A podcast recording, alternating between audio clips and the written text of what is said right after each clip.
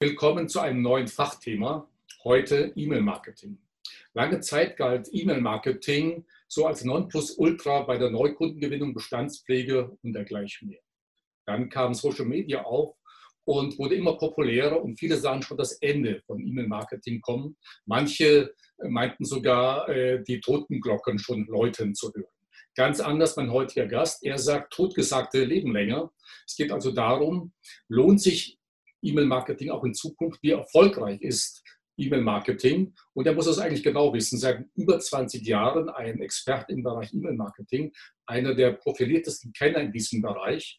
Und er ist Unternehmer mit seiner Firma Meister Lampe und Freunde, Autor und Referent. Und ja, ich freue mich auf das Gespräch mit Uwe Michael Sinn. Uwe, Herzlich äh, willkommen, immer noch im Homeoffice oder zumindest im Büro zu Hause. Wir können uns leider noch nicht äh, physisch treffen. Und, aber ich freue mich auf das Gespräch. Uwe, ich habe schon einleitend äh, gesagt, wir sind noch mitten in der Krise. So nach deinem Dafürhalten, nach deiner Einschätzung, was hat sich denn so ein bisschen verändert und was sind vielleicht so ein bisschen die Megatrends nach der Krise? Was kommt da auf uns zu, so ein bisschen aus deinem Bereich zu erzählen? Mhm. Ähm, ja, Rudolf, vielen Dank für die Einladung und für die Vorstellung. Ähm, was hat sich in der Krise verändert? Also abgesehen von dem, wie, wie wir natürlich alle, alle unsere, unsere Abstände halten und, und so weiter. Ähm, ich glaube, jetzt auf, in, in der geschäftlichen Ebene haben sich verschiedene Dinge verändert. Ähm, wir wissen alle, dass wir eine, einen Schub an Digitalisierung bekommen haben in den letzten Monaten. Ähm, ich will ja nicht schönreden, aber zumindest die Tatsache, dass wir diesen Schub bekommen haben, ist aber an sich keine schlechte Sache. Ähm, wir haben festgestellt, dass man doch viel mehr zum Beispiel auch aus Homeoffices erledigen kann, dass wir insgesamt vermutlich weniger äh, mal kurz für ein Zwei-Stunden-Meeting reisen müssen und, äh, und, und die Luft verpesten müssen. Ähm, und das ist dann das Spannende auch letztendlich vor allem für meinen Bereich. Wir haben festgestellt, dass wir ganz, ganz stark darauf angewiesen sind, einen direkten Kundenkontakt zu haben und zu halten. Wir hoffen natürlich alle, dass nicht demnächst nochmal eine Krise kommt, aber wir haben natürlich schon gemerkt, die Unternehmen, die in der Lage waren, direkt mit ihren Kunden zu kommunizieren, auch in der Krise, die sind besser durch die Krise gekommen als diejenigen, die dazu eben nicht in der Lage waren, weil sie eben ihre Kunden gar nicht kennen. Denn diejenigen, die ihre Kunden kennen, die konnten sie ansprechen, die konnten sie ansprechen per Mail, auch, aber auch über andere Kanäle. Diejenigen, die eben diesen persönlichen Kundenkontakt nicht hatten, die standen eben erstmal da. Ja. Äh, du hast auch äh, in deinen Unterlagen du hältst ja auch Webinare, mal eine aktuelle Studie erwähnt, Studie erwähnt, die so ein bisschen das Öffnungsverhalten und die Relevanz äh, des E-Mail-Marketings beleuchtet. Ich habe mir das noch mal ein bisschen rausgezogen. Du kennst die Studie, ja. Äh, das Versandvolumen stieg branchenübergreifend auf über circa 12,5 Prozent hat es zugenommen. Auch die Öffnungsraten sind in dieser Zeit zwischen 15 und 20 Prozent höher gegangen. Und ja, wird das auch danach noch so bleiben? Wie siehst du den Trend? Also wir haben durch die Bank äh, das auch gemerkt, also ich kann diese, diese Studie letztendlich bestätigen. Es gab sehr viel mehr E-Mail-Versende, äh, es gab mehr Öffnungen, es gab vor allem auch Öffnungen, die anders über den Tag gelaufen sind als das, was wir üblicherweise erleben. Ähm, und ich glaube jetzt nicht, dass das alles auf diesem sehr, sehr hohen Niveau bleibt. Also man muss schon sehen, die Umstände waren natürlich auch besondere, viele Leute waren daheim und so weiter. Aber ich glaube, das hat diese Krise dann schon auch gezeigt oder dass das Medium E-Mail eben auch seine ganz speziellen Qualitäten hat. Ich gebe ein Beispiel. Es hat eben einen gewissen offiziellen Charakter, sage ich mal. Beispiel, wenn eine Lufthansa ankündigt, dass sie eine Rückholgarantie für ihre Reisenden macht dann kann sie das natürlich auch über Facebook oder über Social Media sonst irgendwas spielen. Aber glaubwürdiger wirkt es für den Kunden dann letztendlich doch, wenn er das in einer E-Mail bekommt, also letztendlich in einer Art Brief. Die Anmutung ist einfach eine andere. Kann man vielleicht schwer erklären, wenn man, wenn man sich überlegt, was man teilweise an E-Mails bekommt. Aber wir merken das natürlich ganz deutlich in dem Moment, in dem man eine direkte Reaktion möchte, eine direkte Conversion, wie wir auch sagen. In dem Moment funktioniert wirklich die E-Mail sehr gut. Und insofern gehen wir eigentlich davon aus, auch gerade mit dem, was ich vorhin schon gesagt habe, dass eben dieser direkte Kontakt darüber möglich ist. Äh, dass wir hier tatsächlich vor einer ähm, weiteren Renaissance der E-Mail stehen. Also wobei ich persönlich ja behaupte, dass es eigentlich nie den großen Rückgang gab. Also der große Rückgang wurde eigentlich immer nur herbeigeredet. Ähm, einer der größten E-Mail-Versender der Welt ist ironischerweise Facebook, äh, weil auch Menschen gehen eben auch nur auf Facebook, wenn sie merken, ui, da ist irgendwas Neues und äh, dadurch werden sie über eine E-Mail wieder angetriggert. Lass uns mal ein bisschen ins Detail gehen.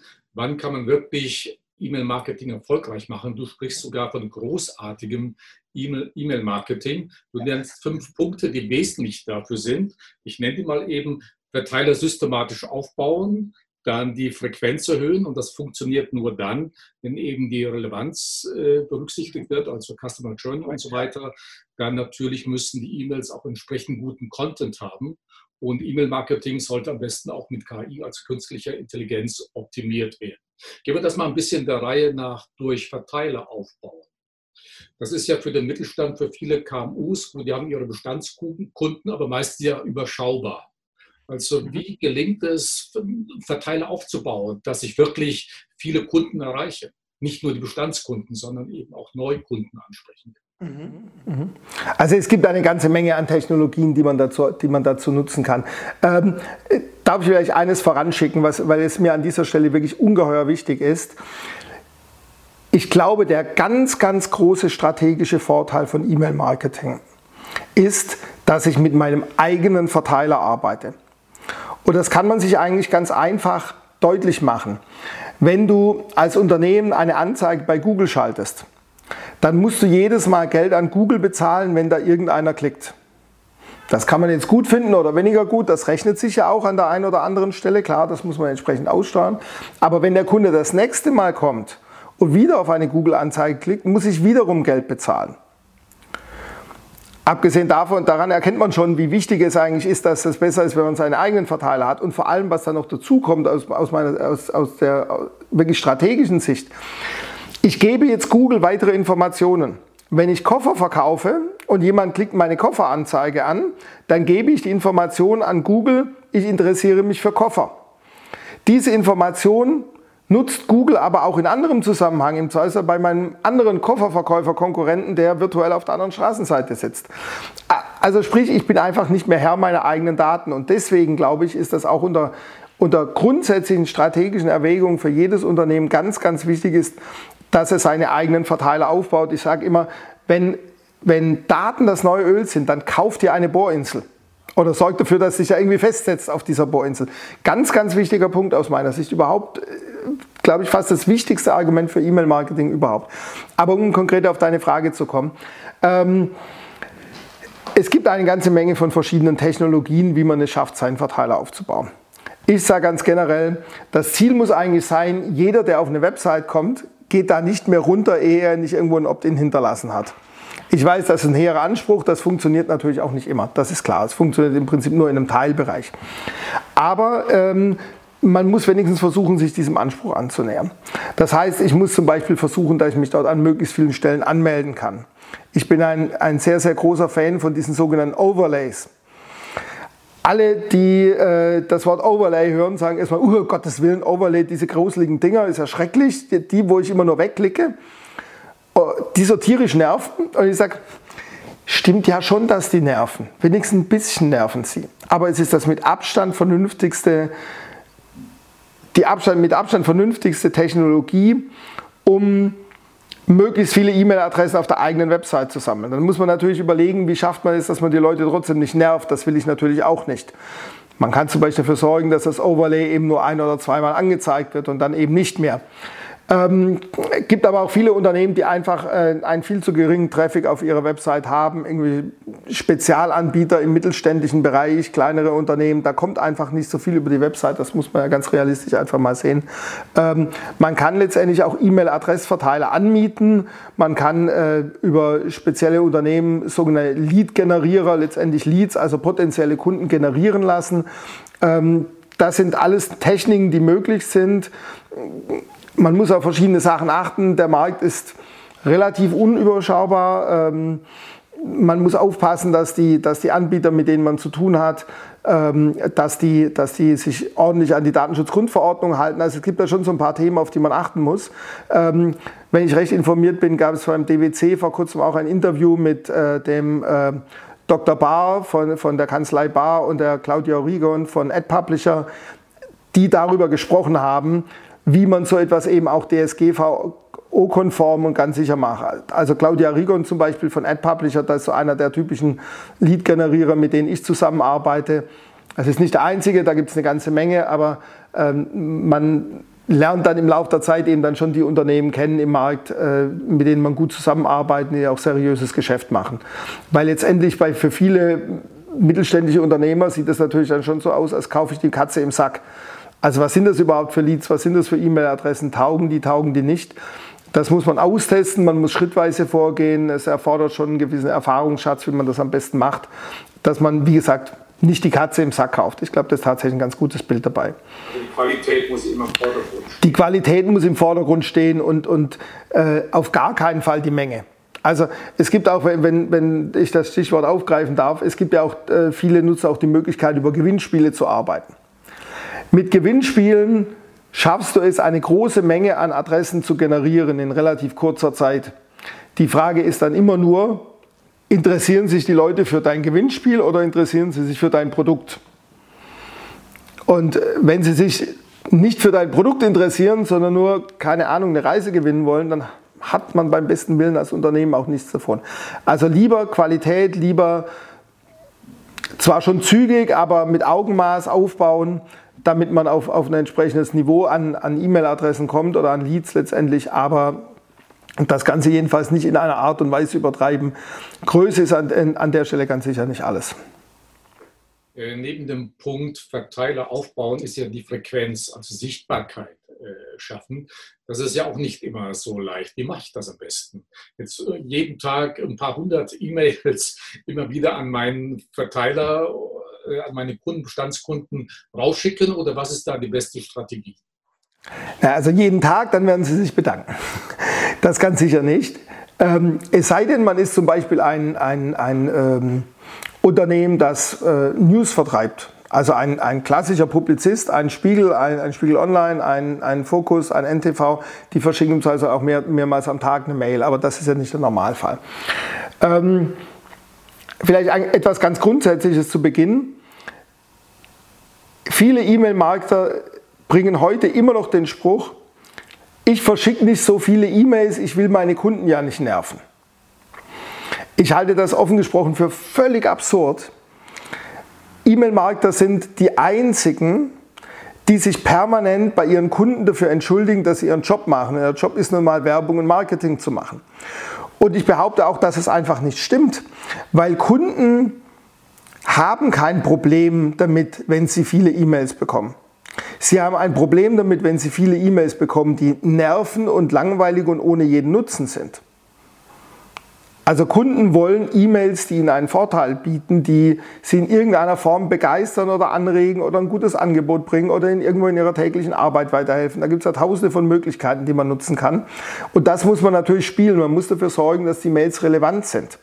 Aber wenn die Mails wirklich relevant sind, dann kann ich auch die Frequenz deutlich erhöhen. Und ich habe vor einigen Jahren eine Umfrage gemacht für einen ähm, großen mittelständischen Unternehmen, äh, Hersteller von ähm, ja, Küchengeräten im weitesten Sinne. Die haben Mails an ihre Händler geschickt und die haben ihre Händler gefragt, ist es dir lieber, wenn wir dir alle vier Wochen eine Mail mit acht Artikeln zuschicken oder alle zwei Wochen eine Mail mit vier Artikeln? Und meine Antwort ist, die richtige Antwort würde lauten, wir schicken dir jede Woche eine Mail mit zwei Artikeln. Das kommt im Endeffekt genau auf dasselbe raus. Man muss die Frequenz hochhalten oder hochbringen. Man muss dafür sorgen, dass Menschen möglichst oft Kontakt mit einem haben.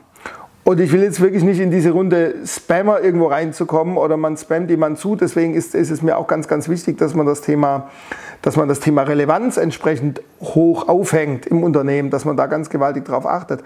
Aber es ist ganz einfach. Wenn ich 100.000 Mails verschicke und ich habe eine Öffnungsrate von, let's say, 25 Prozent und ich mache das einmal im Monat, dann habe ich 25 Prozent mal 100.000 sind 25.000. Wenn ich das Ganze zweimal im Monat mache, und die Öffnungsrate sinkt ein bisschen ab, von mir aus auf 20 Prozent, dann habe ich eben zweimal 100.000 mal 20 Prozent, dann sind es 40.000. Und ich kann eines ganz, ganz sicher garantieren, wenn ich 40.000 Kontakte habe, verkaufe ich mehr, als wenn ich 25.000 Kontakte habe. Vorausgesetzt, ich mache den Rest richtig, das ist schon klar. Aber gehen wir mal davon aus, dass ich den Rest auch irgendwo äh, vernünftig meinen Job erledige, dann werde ich mit 40.000 mehr verkaufen als mit 25.000. Äh, Nochmal eine Zusatzfrage zum Thema äh, Frequenz. Äh, ähm, äh, Uwe, äh, du hast das ja vielleicht in letzter Zeit auch erlebt. Webinare haben deutlich zugenommen in den ja. letzten Wochen, Monaten. Und häufig werden ja kostenlose Webinare angeboten, um dann über das kostenlose Leads zu generieren, um dann eben sein Produkt oder seine Dienstleistung danach äh, zu vermarkten. Ich war jetzt mhm. neulich in einem Webinar dabei. Da ging es um eine Persönlichkeitsentwicklung im weitesten Sinne, eben auch ein mhm. kostenloses Webinar. Es ging dann darum, eben dann das Bezahlwebinar zu buchen, also diesen Kurs, sage ich jetzt mal, zu belegen. Ich bekam aber nach diesem Webinar innerhalb von zwei Tagen etwa 20 E-Mails zugesandt, immer wieder mit der Aufforderung, es sind nur noch wenige Plätze frei. Nur nach der fünften E-Mail, die ich mit dem gleichen Tenor äh, bekam, jetzt sind es noch weniger Plätze, dachte ich, na, irgendwas, äh, ich werde dazu geschüttet und irgendwann ist es dann auch nicht mehr seriös. Also wo kann man da die Balance halten, zu sagen, okay, das ist dann too much oder woran kann ich mich ein bisschen orientieren? Also, da, also da, das, war das, was du hier schilderst, äh, das habe ich in letzter Zeit auch öfter erlebt. Das ist, das ist äh, klassische Bauernfängerei. Nur noch wenige Plätze frei in einem Online-Produkt, in einem Online-Angebot, das ist ziemlich lächerlich. Also das, ähm, das weiß jeder, der ein bisschen Ahnung hat vom Thema, weiß, dass es einfach schon mal nicht stimmt. Und ich glaube, es ist immer eine schlechte Idee, Kunden für zu dumm zu verkaufen, weil in aller Regel sind Kunden nicht dumm. Ähm, ich glaube, man, man kann diese Frage nicht so pauschal beantworten. Also ich mache auch Webinare, ich lade dort auch einmal ein und schicke dann am, am Tag vorher einen Reminder und dann nochmal die Stunde vorher einen Reminder. Das stört die meisten Leute nicht. Es kann sein, dass da einer von 100 sagt, warum kommt das jetzt schon wieder? Aber ähm, das ist aus meiner Sicht dann schon noch okay. Wenn ich im Nachhinein zu irgendeiner Aktion irgendein Follow-up mache, also meine Daumenregel ist, mach ein Follow-up und dann vielleicht nochmal eine Nachfrage. Wenn es irgendwas ganz Spezielles ist, dann kann man vielleicht auch schon nochmal mit einem jetzt letzte Chance kommen, irgendwie nach fünf Tagen später. Aber alles, was, aber wirklich, das ist jetzt eine Daumenregel. Also alles, was mehr als dreimal irgendwo nachgefasst ist innerhalb einer relativ kurzen Zeit, ist aus meiner Sicht einfach zu viel. Man kann das Ganze natürlich auch ich sage mal, wesentlich wissenschaftlicher angehen, dann fängst du an, Testgruppen zu bilden, jeweils 10 Prozent und diese 10 Prozent, die einen bekommen dann drei Mails, die anderen bekommen fünf Mails, die nächsten bekommen sieben Mails. Dann schaut man sich genau ab, an, wie viele sich abgemeldet haben, das will man natürlich auch nicht. Ähm, man schaut sich an, wie die Responsraten insgesamt sind. Also man kann das schon auch sehr wissenschaftlich machen, um dann irgendwo zu einem Ergebnis zu kommen. Ich warne da bloß dafür, da allzu viel rein zu interpretieren. Und vor allem für die meisten Unternehmen, die haben ja in der Regel dann nicht 20, 30.000 Adressaten, mit denen die wirklich vernünftige Tests machen können, wo sie zehn verschiedene Dinger durchspielen können. Also da muss man ein bisschen die Kirche im Dorf lassen. Es bringt auch nichts, ein Mailing an insgesamt 300 Adressaten nochmal in fünf Testgruppen zu unterscheiden, ähm, um da nicht weiterzukommen. Da, da braucht man dann eben auch irgendwo die Erfahrung in, in dem Medium E-Mail, um zu wissen, das funktioniert in der Regel und das funktioniert nicht. Äh, du sagst ja, die Verteileraufbaufrequenz erhöhen funktionieren nur dann, wenn eben auch die Relevanz stimmt, also das Kundenerlebnis, die sogenannte Customer Journey optimal verläuft. Was ist da genau zu beachten? Wie schaffe ich das?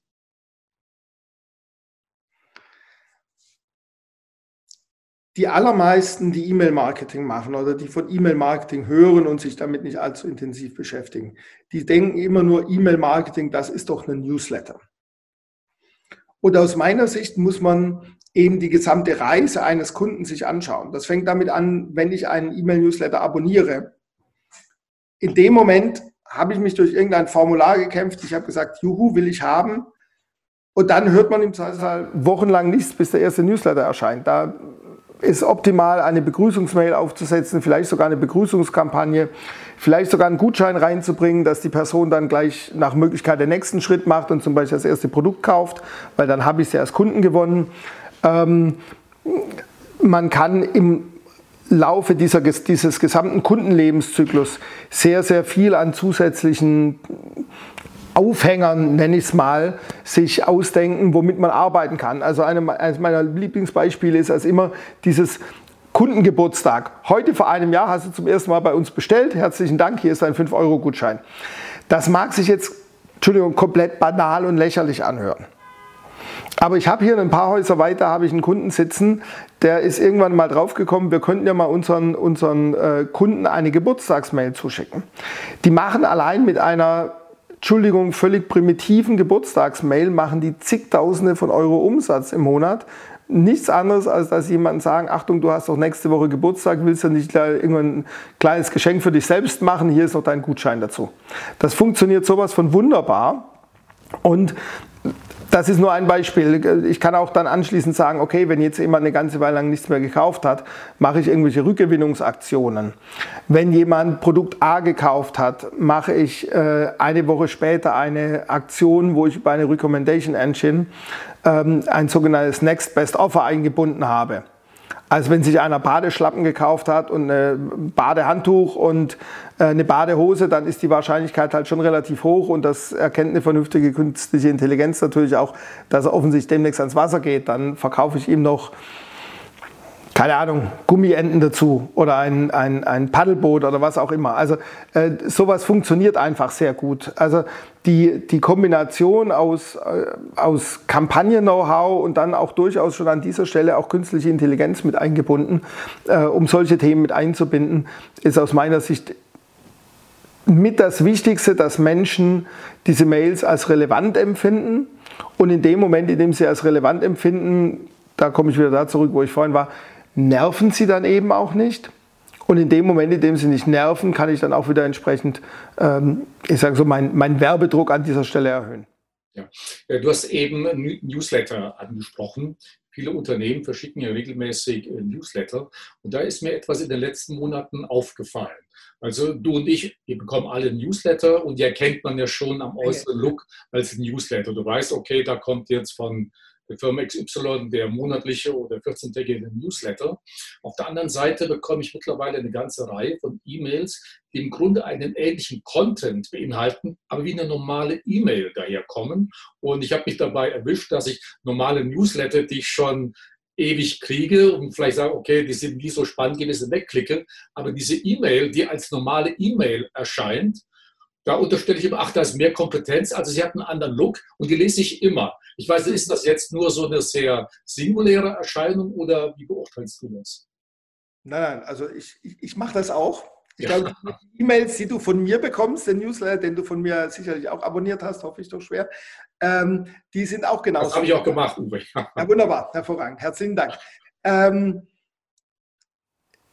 das hat sich tatsächlich in den letzten ein, zwei Jahren äh, hat sich das so entwickelt, dass immer mehr Unternehmen äh, auf den Trick gekommen sind. Jetzt gehen wir mal back to the roots und verschicken Textmails. Weil streng genommen sind es übrigens keine reinen Textmails. Es sind trotzdem äh, sogenannte HTML-Mails. Das hat gewisse Vorteile, dass man gewisse Dinge messen kann und so weiter. Das wird jetzt zu technisch. Aber wir haben diese Tests auch gemacht. Ich habe auch Geschäftspartner, die diese Tests gemacht haben.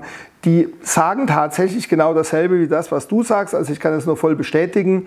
In dem Moment, in dem man dann auch so diesen ganz persönlichen Eindruck hinterlassen möchte.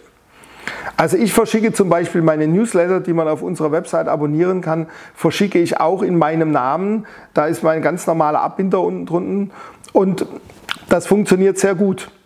Man muss ja natürlich aufpassen. Also angenommen, ich bin eine Modemarke, dann wird das mit großer Wahrscheinlichkeit so nicht funktionieren. Aber ich glaube, das erklärt sich von selbst.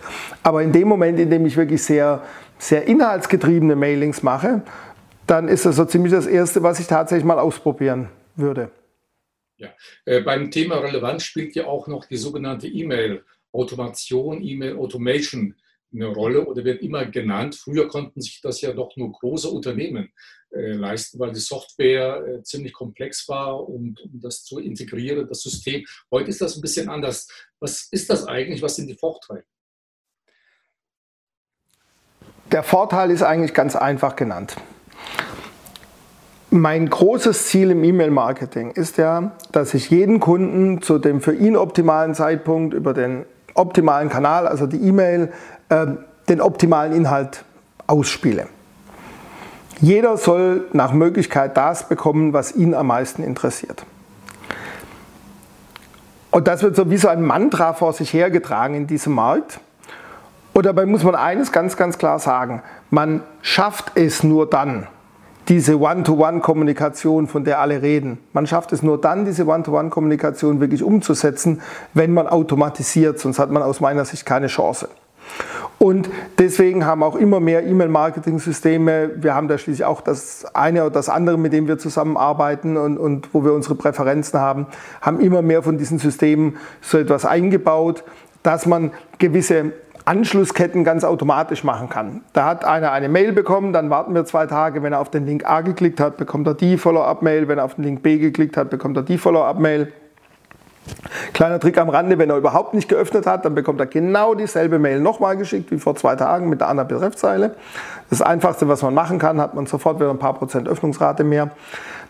Und diese Art von Automatismen haben eben den großen Vorteil, man stellt das einmal ein und es läuft. Und es läuft einfach immer weiter.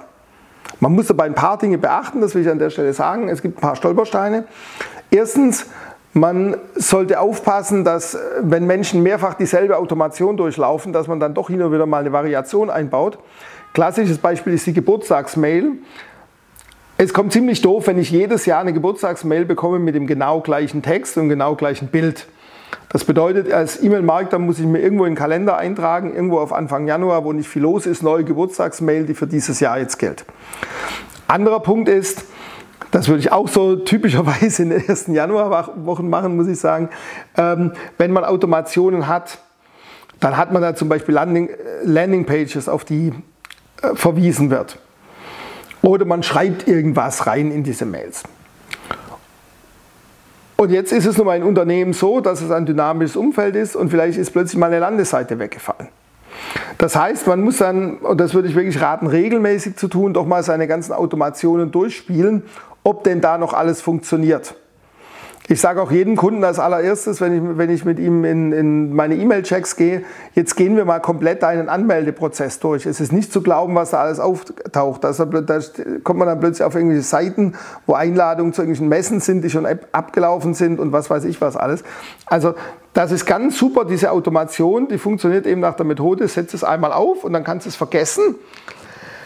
Der Punkt ist nur, bitte nicht komplett vergessen, so hin und wieder muss man noch drauf schauen, ob alles läuft. Also das ist einfach der praktische Rat an der Stelle.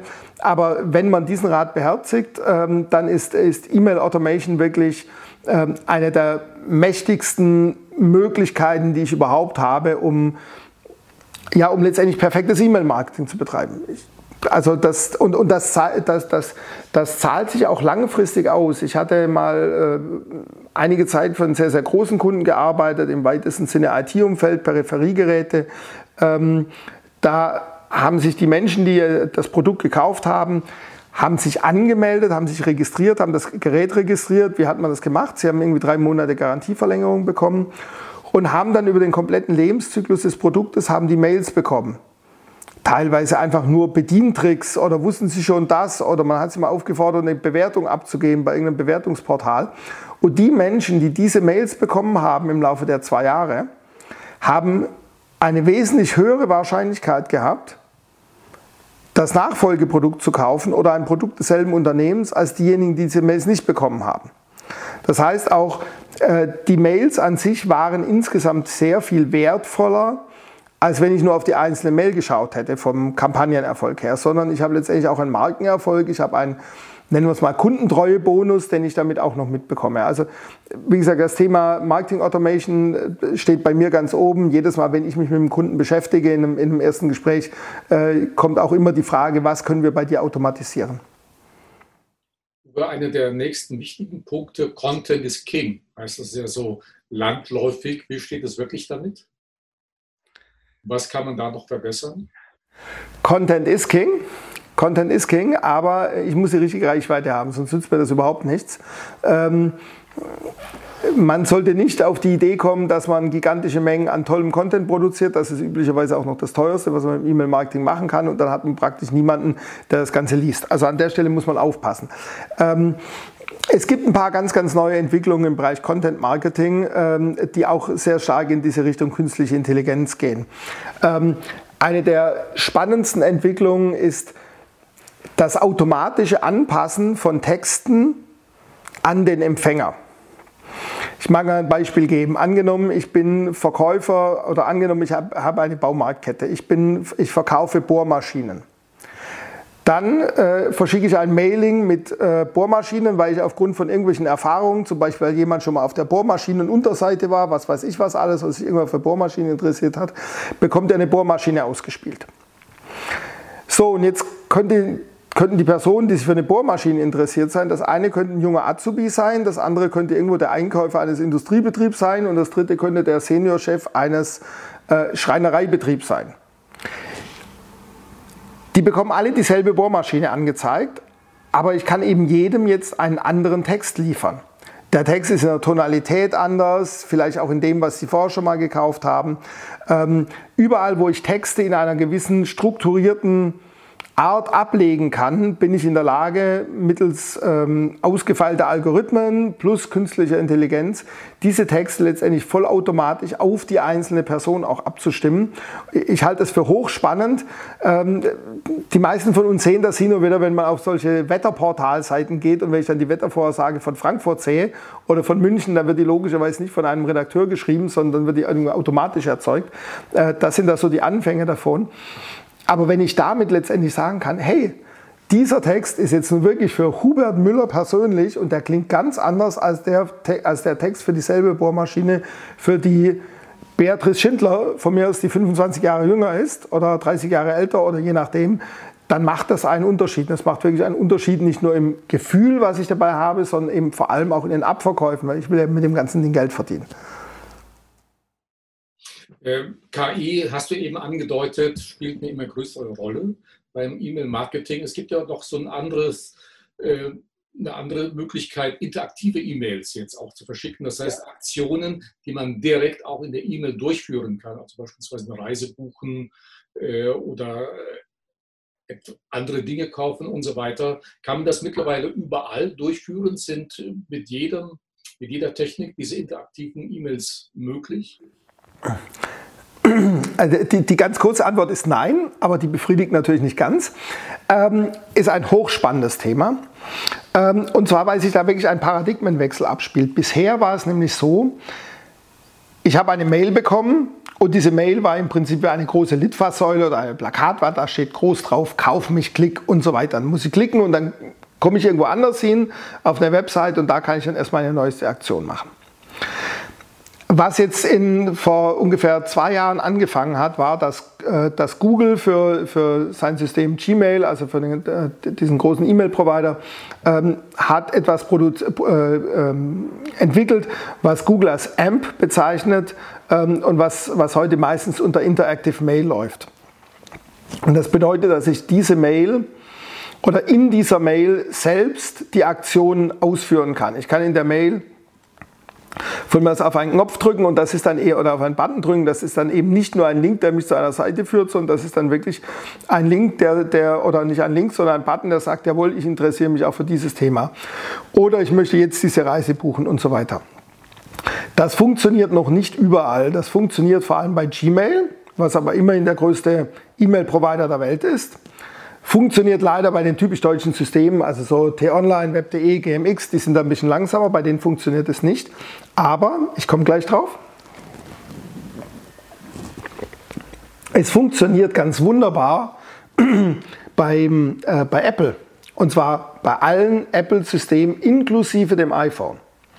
Und wenn man sich überlegt, dass mittlerweile ungefähr die Hälfte, in manchen Segmenten sogar zwei Drittel der Mails mobil geöffnet werden und dass doch relativ viele auch ein iPhone haben. Und das, das kommt ja auch dazu, dass die iPhone-Nutzer in aller Regel diejenigen sind, die mehr Geld ausgeben als die anderen, dann ist das schon ein ziemlich attraktiver Kanal. Das heißt, was ich einem Kunden rate, ist, schau erstens, wie viele Gmail-Adressen hast du? ist das ein relevanter Anteil? Zweitens, wie viele mobile Öffnungen hast du und wie viele von diesen mobilen Öffnungen kommen über ein iPhone? Das lässt sich mit einer vernünftigen E-Mail-Marketing-Software lässt sich das problemlos herausfinden. Da muss man wissen, wo man schauen muss, aber dafür gibt es Statistiken, das kann man machen. Und dann hat man höchstwahrscheinlich auch heute schon in Deutschland in einem Standardverteiler irgendwo in der Größenordnung von 30, vielleicht sogar 40 Prozent von Menschen, die diese interaktiven E-Mails äh, zu sehen bekommen und nutzen können. Und dann lohnt es sich, glaube ich, schon mal, sich den Aufwand zu machen, schaffe ich das, so eine interaktive Mail zu versenden. Es gibt mittlerweile Editoren, mit denen man solche interaktiven Mails gestalten kann.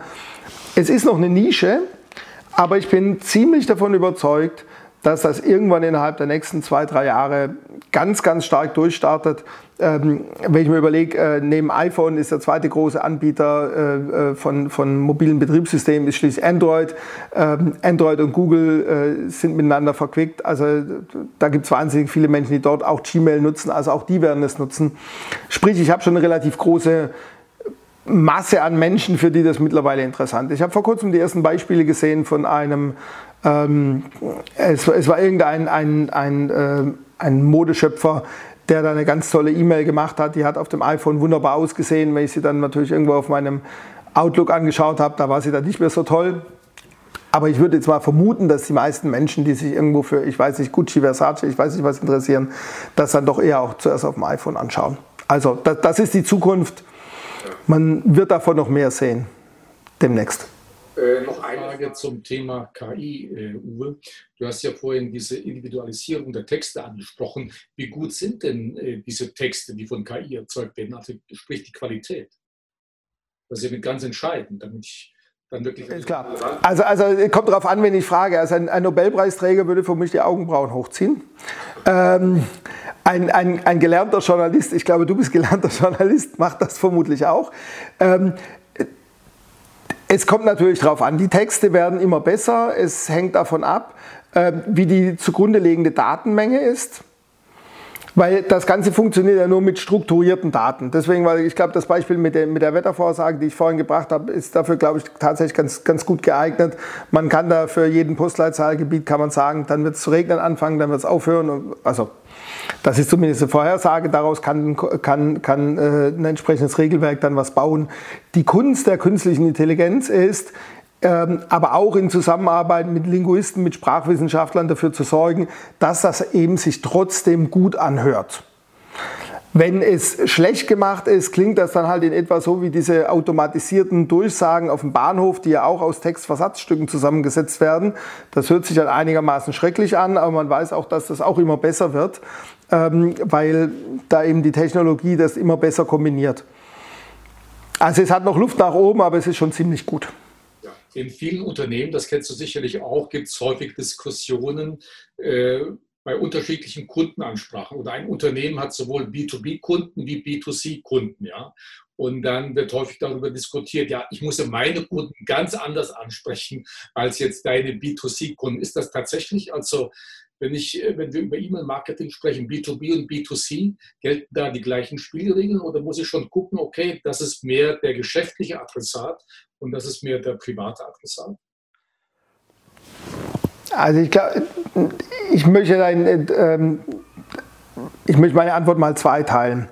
Ähm, die grundsätzliche Logik, wie E-Mail-Marketing gut funktioniert, also sprich Relevanz erzeugen, Menschen möglichst individuell ansprechen, einen Verteiler zu haben, mit dem man arbeiten kann, das sind die Regeln im B2B und im B2C komplett gleich.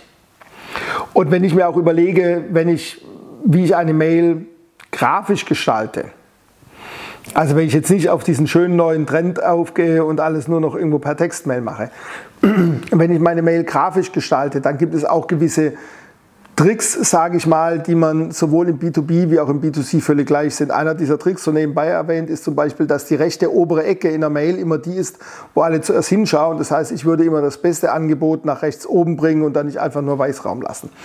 Ähm, insofern ist das ziemlich gleich und wir haben natürlich auch einen Punkt, der ist in beiden Fällen sowas von gleich. In beiden Fällen sitzt ein Mensch vorne dran.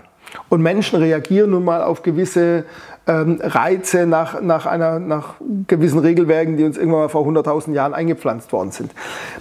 Dass natürlich die Tonalität in B2B-Mails manchmal etwas anderes sein muss, dass man äh, da vielleicht nüchterner argumentieren muss und, und äh, vielleicht auch stärker über irgendwelche, über irgendwelche Preise und über irgendwelche konkreten Vorteile gehen muss, als eine B2C-Mail, die dann vielleicht auch, auch vielfach über Emotionen verkauft. Äh, das ist klar, als ein Maschinenbauer kommuniziert natürlich anders als ein äh, Hersteller von Wollpullovern. Aber ähm, die grundsätzliche Logik, wie E-Mail funktioniert, das ist schon bei beiden weitgehend gleich. Der Erfolg von Newslettern, E-Mail-Marketing insgesamt wird ja häufig an den sogenannten KPIs gemessen, also Kennzahlen, mhm. Leistungskennzahlen. Da wird man immer gefragt, ja, wie viele Klicks hast du, wie viel Öffnungsrate, wie hoch ist deine Öffnungsrate? Wie entscheidend sind denn solche Dinge, um dann mal im Vergleich zu Social Media auch zu sprechen? Also der große Vorteil von Online-Marketing ganz allgemein gesprochen ist ja, dass man wahnsinnig viel messen kann. Man kann fast alles messen. Wir messen mehr, als die allermeisten Unternehmen auswerten. Also diese Kennzahlen sind natürlich ungeheuer wichtig. Ich habe das gestern wieder mit einem, gestern habe ich mit einem, mit einem, ähm, mit einem der, der größten deutschen Datenanalysten habe ich ein Webinar zusammen gemacht zum Thema, was kann man denn alles aus, aus diesen Zahlen noch auslesen? Also das, worauf die allermeisten schauen im E-Mail-Marketing, sind die sogenannten Öffnungsraten, die Klickraten ähm, und dann die sogenannte Conversion Rate. Also gerade vor allem, wenn ich irgendwo was verkaufe, halt schlicht einfach die Frage, wie viel hat mir denn dieser Newsletter gebracht? Das sind die Zahlen, auf die, auf die eigentlich alle schauen. Die sind auch wichtig. Es gibt allerdings noch eine ganze Menge an vielen weiteren Kennzahlen, wo es sich aus meiner Sicht sehr, sehr stark lohnt, auch nochmal drauf zu schauen. Also wir haben zum Beispiel ein ganz schönes Beispiel gehabt, wo man für ein postalisches Mailing erstmal ein Mailing per Mail vorneweg geschickt hat, dann kommt das postalische Mail und dann kommt nochmal eine E-Mail hinterher. Das hat dafür gesorgt, dass das postalische Mail deutlich besser performt hat, als es vorher performt hätte. Das ist ein Beispiel. Ein anderes Beispiel ist zum Beispiel, ähm, die Untersuchung ist ein bisschen älter, aber ich glaube, das stimmt immer noch. Menschen, die Mails bekommen, also E-Mails bekommen und sie einfach nicht öffnen. Das sind Menschen, denen musst du auch keinen Katalog mehr hinterher schicken. Denn wenn die alle zwei Wochen eine Mail von mir bekommen und da steht drin, buche diese Reise, und sie machen es einfach nicht, sie machen sie noch nicht mal auf. Die Wahrscheinlichkeit, dass ich denen, dann, dass ich denen was verkaufe, wenn ich ihnen einen Reisekatalog hinterher schicke, ist nicht mehr sonderlich groß. Das heißt, ich kann die Daten, die ich im E-Mail-Marketing sammle, die ich auch im E-Mail-Marketing eben relativ günstig sammle, weil ich auch viele Daten bekomme über hohe Frequenzen und alles Mögliche, kann ich nutzen, um meine anderen Online-Marketing-Kanäle zu optimieren und vor allem die Kanäle, also die Online-Marketing-Kanäle, aber auch die Offline-Marketing-Kanäle, also da, wo es richtig Geld kostet, kann ich optimieren mit den Daten, die ich aus dem E-Mail-Marketing gewonnen habe. Und das finde ich persönlich ungeheuer spannend und das, das erhöht auch nochmal den, den Wert des gesamten E-Mail-Marketing. Denn die meisten Unternehmen sagen, ich habe eine Liste von let's say 10.000 Kunden, ich schreibe die an und wenn ich die angeschrieben habe, dann habe ich anschließend 5.000 Euro mehr auf dem Konto. Das ist ja super, aber es bedeutet eben noch viel mehr hinten raus. Wenn ich dann eben sagen kann, okay, ich habe damit auch die 1000 besten Kunden identifiziert und ich habe vor allem die 2000 identifiziert, denen ich nie wieder einen Katalog schicken muss, dann ist es ja schließlich auch gespartes Geld, also letztendlich erhöhter Gewinn. Also da sind eine ganze Menge Möglichkeiten, die die allerwenigsten Unternehmen nutzen. Die allermeisten schauen, wie gesagt, auf die Öffnungsraten und auf die Conversion Rate, das ist gut, ähm, aber das bildet einen kleinen Teilaspekt ab von dem, was man wirklich sich anschauen kann. Uwe, lass uns nochmal äh, so zum Schluss darüber sprechen, Social Media und E-Mail-Marketing. Ich sagte ja eingangs, als Social Media aufkam und es wurde immer populärer, hatten mir viele schon gesagt, okay, das sei der Tod des E-Mail-Marketings. Mhm. Und wie wir gehört haben, ist das ja ein bisschen anders. Aber wenn man das so ein bisschen vergleicht, wie stark ist denn tatsächlich E-Mail-Marketing im Vergleich zu Social Media? Denn häufig sagt man ja, okay, du musst vor allen Dingen Social Media, da bekommst du die Aufmerksamkeit, die Relevanz. Ähm, man bekommt mit Social Media mit Sicherheit Aufmerksamkeit.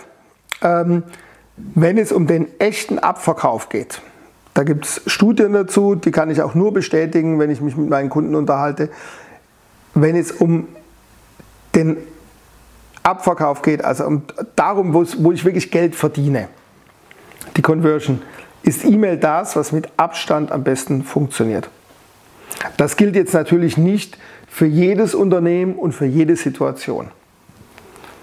Aber ich gebe dir ein Beispiel, wenn ich, wenn ich ein, ein mittelständisches Unternehmen bin und auf eine Messe einlade, dann kann ich da natürlich Werbung schalten, irgendwo bei LinkedIn oder so, und da werde ich mit Sicherheit auch irgendwo die richtigen Kunden erreichen. Das lässt sich ja relativ fein, fein aussteuern oder bei Xing oder von mir aus bei Facebook, das geht alles. Aber wenn ich dann wirklich sage, hallo, heute ist äh, die Aktion auf unserem Messestand, kommen so und so viel vorbei, da passiert das und das.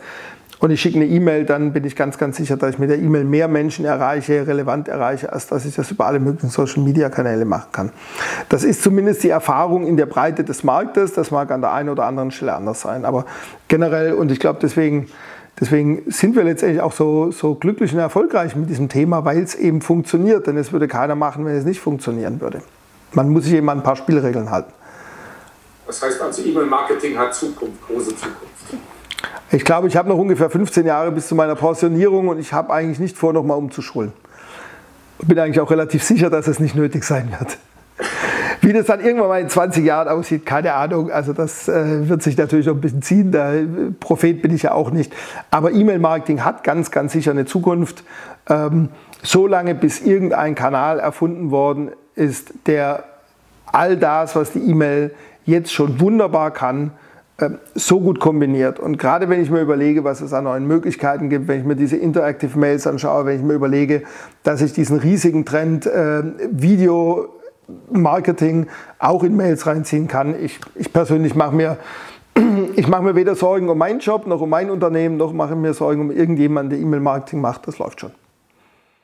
Um das nochmal zusammenzufassen, ähm, Uwe, diese fünf Regeln, die für großartiges E-Mail-Marketing notwendig sind, ist ja Verteilaufbau, Frequenz erhöhen, Relevanz, Content, besserer Content und dann natürlich auch KI zu implementieren oder zu nutzen.